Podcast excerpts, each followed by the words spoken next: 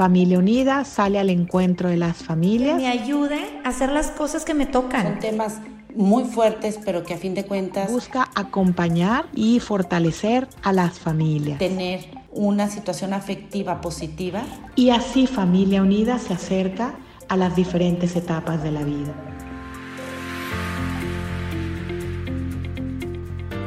Hola, ¿qué tal? ¿Cómo estás? Mi nombre es Luis Ávila. Me encuentro muy contento y agradecido por participar en este podcast en Familia Unida. Gracias por la invitación y por esta oportunidad. El día de hoy quiero compartir con ustedes las cinco fases para la aceptación de una enfermedad crónica. Este tema se refiere a la pérdida de nuestra y tan codiciada salud. Es un proceso de afrontamiento muy similar al del duelo cuando perdemos a un ser querido.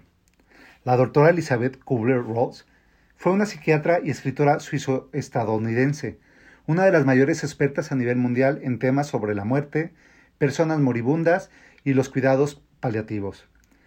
Ella identificó las cinco etapas de ajuste a medida que aprendemos a aceptar una enfermedad crónica. La primera etapa es la negación. Las personas no estamos preparados para enfrentarnos a la pérdida de la salud, de manera que negamos la enfermedad. Esa será nuestra primera reacción de defensa ante la noticia de que padecemos tal enfermedad crónica. La negación nos permite amortiguar el dolor ante una noticia inesperada e impresionante, y es una forma de defendernos mentalmente ante esa mala noticia. Aparecen nuestros miedos y temores porque tienes un diagnóstico, pero muy poca información sobre la enfermedad. Tu círculo familiar y de amigos probablemente saben muy poco o nada sobre la enfermedad y de cómo nos afecta. En esta fase, a menudo te sientes muy solo. La mejor cosa que puedes hacer para ayudarte a pasar esta etapa es aprender todo lo que podamos sobre la enfermedad y de cómo mejorar nuestra calidad de vida, estudiándola cuidadosamente. Pero eso sí, deberemos de tener especial cuidado con la información que nos ofrece Internet debemos de acudir a páginas que están avaladas o certificadas por su calidad y siempre la confirmaremos con los profesionales o con otros pacientes que han superado la enfermedad. La segunda etapa es la ira o el enfado. En esta etapa reconocemos que la negación no puede continuar porque la enfermedad es totalmente evidente. Aparecen sentimientos como la ira y todos los sentimientos asociados a la misma, y esto provoca que no nos dejemos cuidar o si dejamos, que resulte más complicado. Y por nuestra mente aparecen múltiples preguntas como ¿por qué a mí? No es justo. ¿Cómo me puede estar pasando esto a mí? Y diferentes muestras enfado con Dios por permitir que esto no suceda. Nos enfadaremos con los médicos y con el resto de profesionales por no realizar el diagnóstico más precoz y por no ayudarnos más de lo que están haciendo. También nos enfadaremos con nuestra familia, amigos y compañeros de trabajo, porque no comprenden ni entienden todo lo que estamos pasando. Pero ¿saben qué? Tenemos que saber que concentrándonos en nuestro enfado, solamente aumentarán nuestro estrés y nuestro dolor. Y así facilitaremos de que nos aislemos y nos alejemos aún más de las personas a las que más necesitamos a nuestro lado. La manera más productiva de manejar el enfado es canalizarlo y concentrar nuestra mente en buscar el plan de tratamiento más adecuado para ti, para mejorar nuestra salud y calidad de vida. La tercera etapa es la negociación. En esta etapa alcanzaremos en un último intento llegar a un compromiso con la propia realidad de la enfermedad crónica y empezaremos a pensar, si como demasiado solo los fines de semana, no será tan malo. Si practico más la caridad, no sufriré otro ataque cardíaco. Intentaremos llegar a acuerdos con nosotros mismos y con los demás para mejorar nuestra salud y la calidad de vida. Lo más importante en esta fase es comprender que la enfermedad crónica no es un castigo por algo que hiciste mal. Es una de las muchas enfermedades que simplemente forman parte de la vida. La cuarta etapa es la depresión. El problema de salud que causa la enfermedad realmente nos impacta a diferentes niveles como el físico, el psíquico y el social.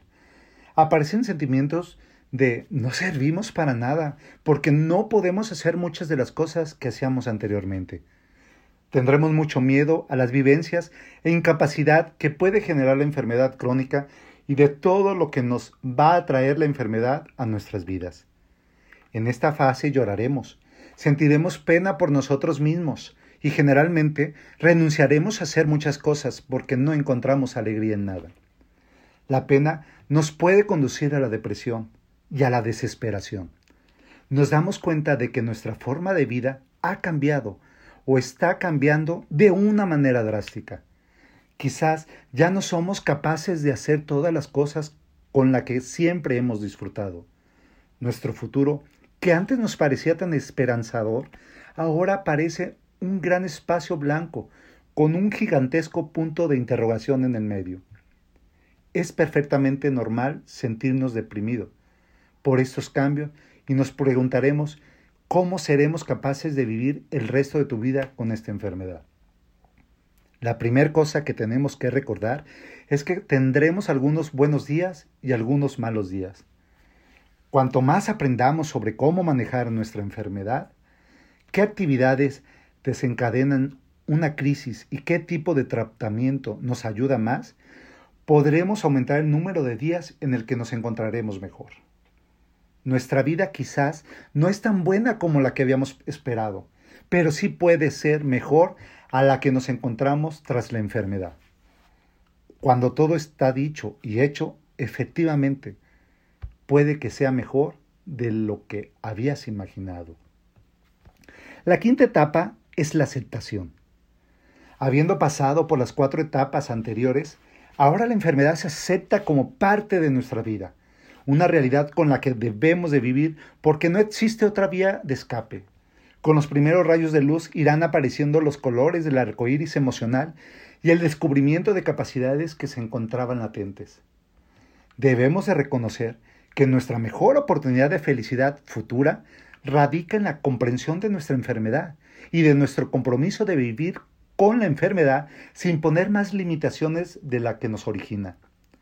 La aceptación no es resignación, es comprender que nuestra vida será distinta a la que teníamos, pero que esa diferencia puede ser mejor, que podemos aceptar el dolor sin que sea nuestro dolor y comprender que nuestra vida todavía puede tener un fin positivo y productivo a pesar de que nuestra energía y capacidades físicas están limitadas. La vida es un regalo y todos los seres vivos estamos invitados a ser protagonistas del proceso que se da desde que nacemos y hasta que morimos. Debemos de gastar nuestro tiempo y energía limitada en lo más importante para nosotros. Así veremos que nuestra vida nos dará más satisfacciones y estará más llena de propósitos que lo que jamás nos habíamos imaginado. No hay límites de tiempo estipulados para superar todas las etapas de afrontar la enfermedad, desde que llegó a nuestra vida. Este tiempo es diferente en cada persona. En ese recorrido las emociones que nos provoca la enfermedad estarán a flor de piel en cada una de las fases del proceso de afrontar la enfermedad. Tenemos que saber que aunque el tratamiento nos vaya bien, es normal estar triste o preocupado de vez en cuando cuando los síntomas se incrementan o se nos presenta una crisis. Pero si reconocemos esas emociones y las aceptamos como tal cuando se manifiestan, sin duda estamos encaminados al objetivo personal, de afrontar la enfermedad, que es el primer paso para lograr recuperar gran parte de la calidad de vida perdida. En los momentos que nos sentimos que no podemos sobrellevar etapas de tristeza o de frustraciones, tenemos que pensar en todas las personas que padecen nuestra enfermedad, con las cuales estamos en contacto y pedirles, ¿por qué no?, ayuda para superarlos. Que sin duda llegarán respuestas que estamos esperando y el aliento para salir adelante. Tender nuestra mano a quienes necesitan ayuda nos hace descubrir que aliviamos la sensación de pérdida que sentimos y nos ayuda con nuestros propios problemas encontrándolos más fácil de afrontar. Esta idea de capacidad de superación de encajar de forma adecuada un diagnóstico o una falta de posibilidad de curación, es algo que nos humaniza, que nos hace más humanos. Bien, espero y haya sido de su agrado este podcast y me pongo a su disposición. Me pueden encontrar en redes sociales tanto en Facebook, Twitter, Instagram, YouTube como Luis Ávila Familiólogo. Gracias.